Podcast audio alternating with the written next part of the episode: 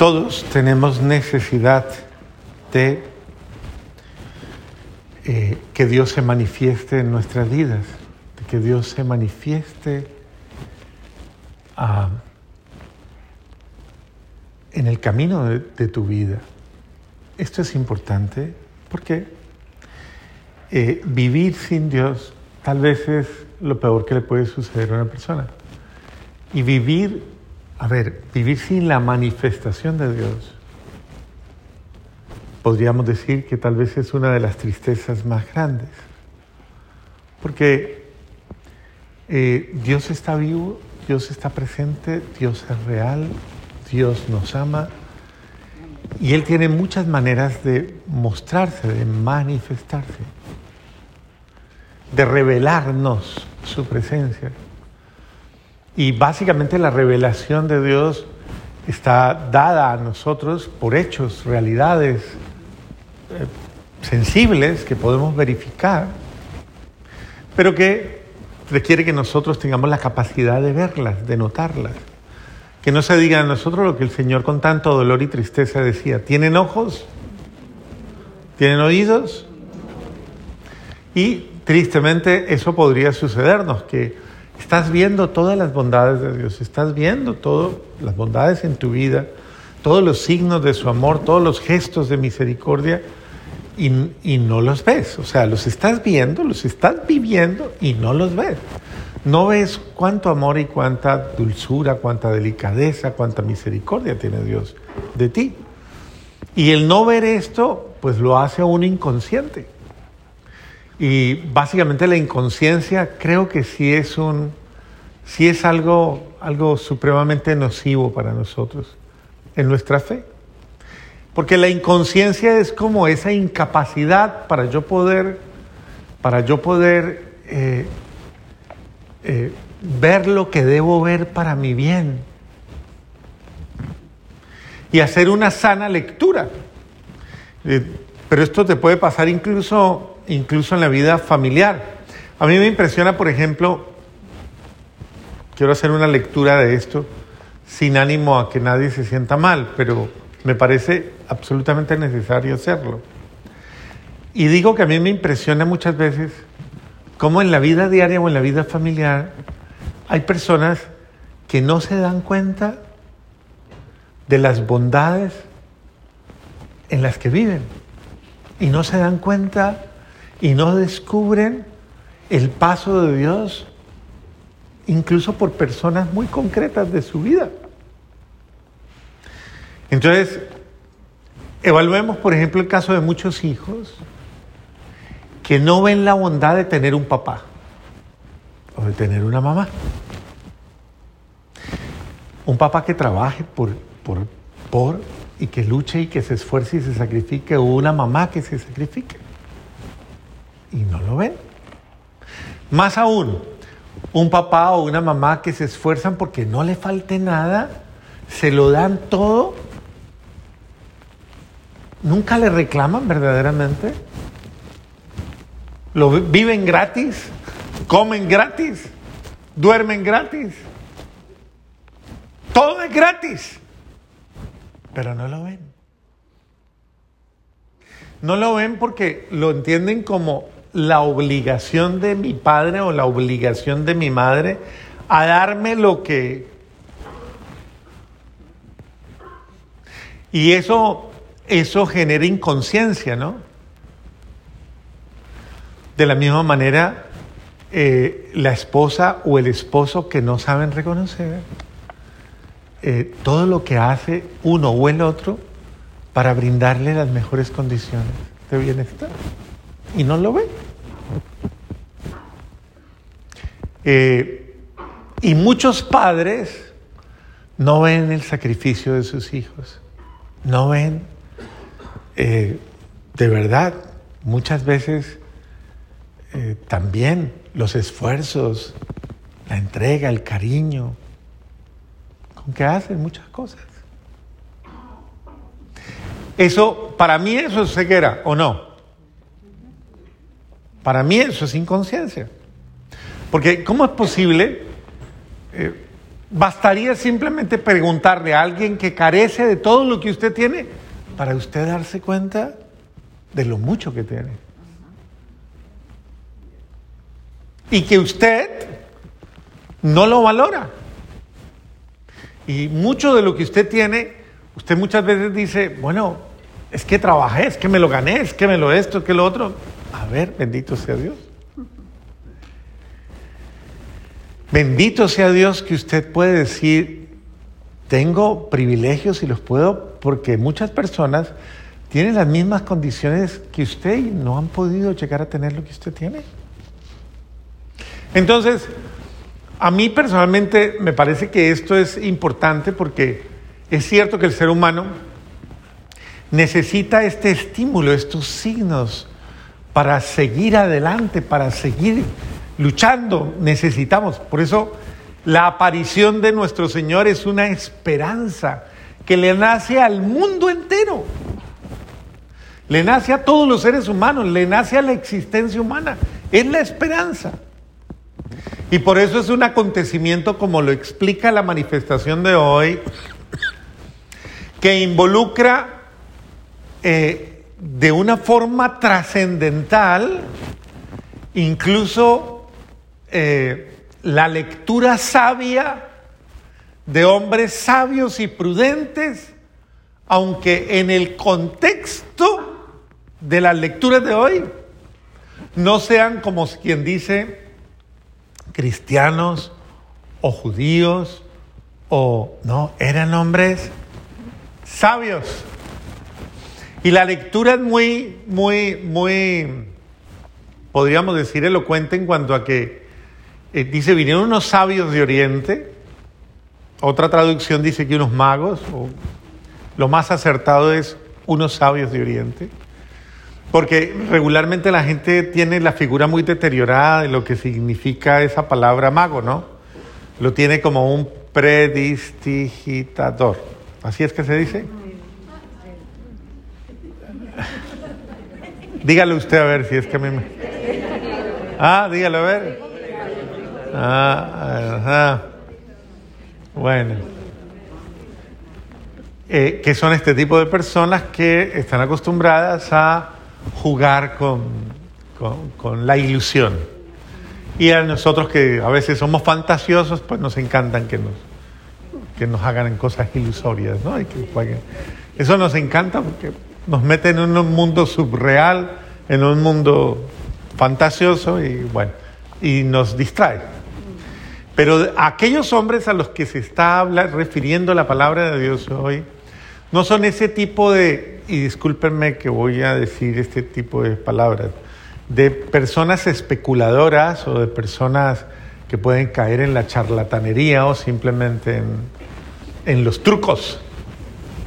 Este, estos hombres de los que habla la palabra de Dios son buscadores de la verdad, buscadores de eh, eran científicos, eran astrónomos, no astrólogos. Porque los astrólogos son todo este tipo de personas eh, que les viven a ustedes diciendo cosas que muchas veces hay gente, yo sé que ustedes tal vez no, de pronto confío Dios, ruego y suplico que así sea, que no andan pendientes del horóscopo. Esos son los astrólogos, los que viven en la conjunción de las energías, las fuerzas, del regimiento de los astros y de no sé qué. Sí, todo ese tipo de cosas que básicamente conducen es a eso, al esoterismo. Es decir, a, a, poner tu fe en todo este tipo de fuerzas oscuras o eh, que no están en la claridad de la verdad, sino que se mueven como, como fruto de, de, fuerzas eh, eh, movidas tal vez porque por el destino, los astros, la no sé qué. ahí donde Dios no cabe, sino donde cabe la buena suerte y todo ese tipo de cosas. Pues estos hombres no son ese tipo de hombres, estos hombres son científicos de verdad son astrónomos y hacen una lectura, pero son astrónomos espirituales, no son los científicos de la NASA de esta época, de esos que, que como dijo este ruso cuando llegó a, a la luna, yo sí, aquí está la luna, aquí veo todo, pero no veo a Dios por ningún lado. El pobre, pobrecito, la mente no le dio para más. Y él juró que iba a llegar a la luna y que se iba a encontrar allí a Dios. Yuri Gagarin era. El ruso. Bueno, entonces no estamos hablando de ese tipo de... Estamos hablando precisamente de eh, esa trascendencia mayor que eh, implica hacer una lectura científica y espiritual. Las dos cosas coinciden. Lo que pasa es que los hombres de ciencia de hoy día ya no les importa la vida sobre espiritual. Y por eso no ven lo que deberían ver. Y por eso la tierra no avanza más, porque no ven. A ver, hay un ejemplo que me parece muy bonito y es este. La ciencia que el ser humano conoce hoy día, para que ustedes lo entiendan, es como estar encerrados en un cuarto oscuro y en ese cuarto oscuro hay una rendija y por esa rendija entra la luz. Y esa es la ciencia actual, ¿no? Mientras afuera, todo es luz. Cuando el ser humano no abre las puertas de su espíritu, de su alma y de su ser, no puede ver lo que Dios le quiere revelar. Por eso, ah, incluso hay una anécdota muy bonita de Albert Einstein, ¿no? No sé si, que en alguna vez un, un muchacho científico de estos supremamente ilustrados se monta en un tren y, y le toca compartir cabina con un con un, un hombre mayor, un hombre bastante mayor. Y entonces ve que el hombre mayor está leyendo la Biblia y le dice, ¿y usted por qué lee la Biblia? Entonces le dice, porque busco la verdad. Y dice, la verdad no la va a encontrar ahí. ¿Quién le dijo? Si esto es para gente pobre, para gente que, que, no tiene, que, que no, no tiene capacidad mental, esto es para gente ilusa. ¿Cómo va a encontrar la verdad en eso? Lea la ciencia, experimente la ciencia, investigue. Y se burló del hombre y lo ridiculizó todo el viaje. Cuando ya se iban a, bajar del tren, el muchacho le entrega la tarjeta y le dice, mire, si quiere que le ayude, tome mi tarjeta. Y el hombre, el viejito, también sacó la tarjeta y se la entregó y le dijo, bueno, cuando usted necesita algo de mí, con mucho gusto. Y se la entregó. Decía Albert Einstein. La tarjetita decía Albert Einstein. Un iluso. Era un hombre de fe. Claro que sí. Sabemos que es de origen judío, ¿no? Y básicamente, y se abrió a la acción de Dios y Dios le reveló grandes cosas. Y así ha sucedido en la historia con muchísimos, muchísimos, muchísimos hombres que se han abierto a la acción de Dios. Pero esto para mostrarles simplemente que uno no debe reñir, o sea, la verdad, la verdad sobrenatural de Dios eh, es espiritual. La verdad humana es espiritual. Negar la vida sobrenatural del hombre y la vida espiritual del hombre es negar al hombre completo. Y es comenzar a ver una facción del hombre y no, no darle la verdad. Eso es como el papá, que es tan ridículo como el papá, que le da, sí, le da de comer a sus hijos, les da casa, les da esto, lo otro, y, y les dice, yo les he dado todo, todo en la vida, pero nunca les dio amor. Entonces, si usted les llenó la casa, usted llenó, pero usted nunca se entregó a usted, nunca les dio esa parte que revela la grandeza del ser humano, que es la capacidad de amar, de ser persona. de llegar al corazón del otro. Por eso hay mucha gente que vive muy cerca de usted y está esperando una manifestación. Y esa manifestación es una manifestación de ternura, tal vez de cariño, tal vez de bondad, tal vez de compasión, tal vez de comprensión. Todos los seres humanos necesitan eso, eso. Dios lo hace al hombre para que el hombre no se desespere, no se angustie. Entonces Dios se manifiesta al hombre y le dice, no tenga miedo, yo estoy con usted, yo vengo a acompañarlos. Yo, yo soy su fortaleza, yo soy su esperanza. Pero lo mismo que Dios, proporcionalmente hablando,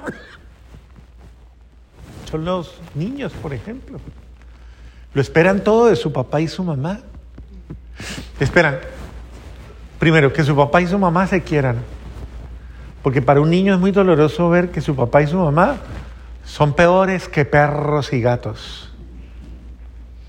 Entonces ellos no conocen el amor más que por su papá y su mamá. Quieren ver que su papá y su mamá se quieren. Su papá y su mamá se aman. Quieren ver que hay buen trato. Quieren ver que hay cariño, que hay ternura, que hay bondad.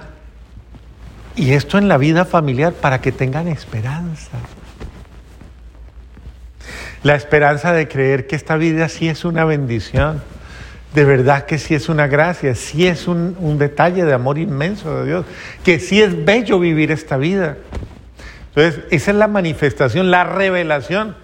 El ser humano necesita que se le revele el amor, eso es lo que dice el Papa San Juan Pablo II en la encíclica de Redentor del Hombre. Dice, el ser humano necesita que se le revele el amor, que se le muestre el amor, porque si no lo hace, si no se le revela el amor, si no conoce el amor, su vida carece de sentido. Y yo cada vez más me convenzo de que eso es absolutamente cierto. La gente cuando no encuentra esas manifestaciones de amor, eh, le pierde sentido a la vida. Y comienza con cosas muy pequeñas, que usted tal vez las ha escuchado en el común de la vida diaria. Frases como esta, estoy aburrida estoy aburrido o estoy, o no, no me siento bien, no me siento feliz. Y cosas muy duras. Yo en estos días eh, estaba leyendo cosas que escribe una persona, una persona a la que conozco no tan de cerca y, y escribe cosas muy fuertes, muy duras, como, como Qué jartera, todos los días es una jartera amanecer. Qué jartera vivir. No hay razones para vivir, no hay razones para, es decir, cosas así tan duras. Es una persona que está viviendo su drama, pero es impenetrable esa persona. En muchos aspectos impenetrable porque está tan... Cuando una persona se acostumbra y como que se programa para pensar que la vida es una maldición, es una desgracia, y como que no hay palabra alguna que le cambie la opinión. ¿Y qué tal que usted esté padeciendo de eso? Que usted tenga en su mente un programa negativo, un programa de, de completa, como de autodestrucción, por el cual usted todo lo ve oscuro, todo lo ve y todo lo ve ridículo y usted no, y entonces le ha perdido todo, le perdió la admiración, le perdió el cariño a todo el mundo, no le importa nada, no le importa a nadie, le perdió, a ver, eso es duro. Y es, una, es algo grave y puede que nos esté pasando a nosotros muy cerca. ¿Y cuando nos damos cuenta? Cuando esa persona atenta contra su vida de muchas formas, drogándose, prostituyéndose, agrediendo, siendo violenta, eh, tratando mal a los demás. Está dando signos de, rechazo a la vida, está dando signos de cuando hace cualquier cosa consigo mismo, que me importa? A ver, eso quiere decir que esa persona está mal porque no tiene un ambiente, necesita encontrar los signos y los hechos de amor que le revelen que, no, que usted está haciendo una lectura que no es de su vida. Así no funcionan las cosas. Y tenemos que nosotros ayudarnos, sanarnos los unos a los otros. crear ambientes mejores. Tiene que haber alguna manifestación en medio de nosotros. Alguien tiene que salvar al otro, a alguien. A mucha gente, bendito sea Dios, la han salvado personas con, muy, con un corazón muy grande, con muy buena fe, con una muy buena actitud. Personas que creen verdaderamente, perdón, que creen en el hombre, que creen en la persona, que creen en el otro. Solo alguien que cree en el matrimonio salva su matrimonio y es signo de que ese matrimonio es bueno para los que lo ven al lado. Porque qué tal que usted le estén viendo, los propios familiares suyos están viendo su matrimonio y qué tal que estén diciendo, si ser casados, si la vida de casados es para vivir como viven mi abuelo, mi abuela, mi tío, mi tía, mi hermano, mi hermana, mi mamá, mi papá, ay no. Como dice San Pablo, mejor me quedo solo. ¿Sí o no? Entonces, en este sentido, eh, necesitamos manifestaciones claras, claras, manifestaciones de, de que es cierto que la vida es un regalo de Dios, que hay bendiciones para todos. Pero créanme, en todos los dos movimientos es importante que yo, que yo sea un poquito más humilde y que haga lectura sana de las cosas bellas que Dios me ha dado y sea más agradecido y sepa descubrir toda la bondad. Pero es importante que nosotros también demos signos de, de ese Dios que se manifiesta en nuestra vida. Demos signos. Por ejemplo, hoy usted podría dar signos a su familia antes de acostarse. Qué bueno que usted se manifieste. Manifiéstele a los demás eso, la alegría de, amarlos. Dígales, yo me siento feliz por mi familia, yo me siento feliz por la familia que tengo. Dígalo porque a veces hay que decirlo. A veces hay que decir lo importante que son ustedes para uno. Hay que decirle al papá o a la mamá, mamá, usted es muy importante para mí o al papá. Hay que decirlo.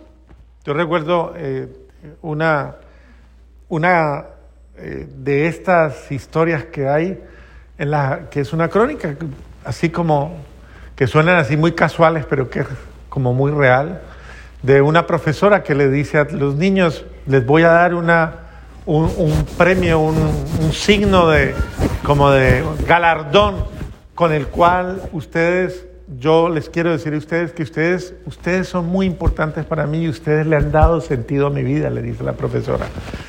Yo les voy a dar a ustedes esta cinta y los voy a porque ustedes le dan razón a mi vida.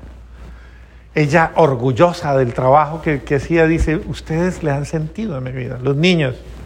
Y les voy a dar a cada uno cuatro cintas más para que se las den a la persona que ha marcado su vida. A personas, y esa persona a la que ustedes les dan, ustedes le tienen que dar esa cinta a esa persona, dar la otra que ha marcado su vida. Y así fue. Un niño se fue a su casa y cuando llegó a su casa eh, se la dio a su hermano y le dijo, te doy esta cinta porque tú has marcado mi vida, tú has dejado huella en mi vida. Eso es importante, gente que marca nuestra vida, que ha dejado huella en nosotros, su forma de ser, su forma de actuar. Y el hermano se sintió orgulloso y le dijo, y ahora te voy a dar otras dos cintas y tú se las tienes que dar a alguien que haya marcado tu vida. Y el hermano eh, dijo, ¿y yo a quién le doy esto? Y fue y le dio su cinta a su jefe. Su jefe era de un genio terrible, un tipo atravesado, mal geniado, de todo. Pero este muchacho lo admiraba impresionantemente. Y se acercó y le dijo al jefe, después de un, de, un mal momento, le dice, de todas maneras, le dice, eh, yo quería darle esta cinta, mi hermanito me la puso a mí diciéndome estas palabras, yo me he puesto a pensar y he dicho, bueno, sí, le voy a hacer caso a esto, usted ha marcado mi vida y le puso la cinta. Y le dijo, y, le, y me queda una y usted debe dársela a alguien, a alguien que le inspire usted, a alguien aquí que ha marcado su vida. Y el hombre, el, el profesor, le impactó esto y ese día se fue para su casa un poquito más temprano. Y cuando iba en el camino decía, hay alguien que verdaderamente ha marcado mi vida. Cuando llegó, entró y cogió a su hijo adolescente y lo llamó y le dijo, mira, hoy me pasó algo que me impresionó. Y le puso la cinta y le dijo, eh, un empleado mío recibió de su hermanito menor una cinta y se la puso porque quería exaltarlo y decirle que tú has marcado mi vida. Y yo me puse a pensar, ¿quién es la persona por la que yo vivo y me esfuerzo y trabajo y hago todo? La persona más importante para mí eres tú, tú. Y en ese momento su hijito comenzó a llorar, a llorar, a llorar, a llorar. Y le dice, papá, yo pensaba que, que, yo no te importaba. Y hoy había decidido, papá, hoy había decidido que me iba a quitar la vida. Sube a mi cuarto y encontrarás la carta que te había dejado. Porque creía que mi vida no tenía sentido para ti. Bueno, pues yo creo que ¿cuántas veces nosotros tenemos que decirlo? Tenemos que decírselo a alguien. Y eso es una epifanía, eso es una manifestación. Usted tiene que decir gracias por estar en mi vida, gracias por existir, gracias. Usted llena mi vida. Por usted me levanto, por usted me sacrifico, por usted hago lo que hago. Tal vez alguien necesita saber. Y así nos lo dice Dios por ti hago todo lo que hago. Amén.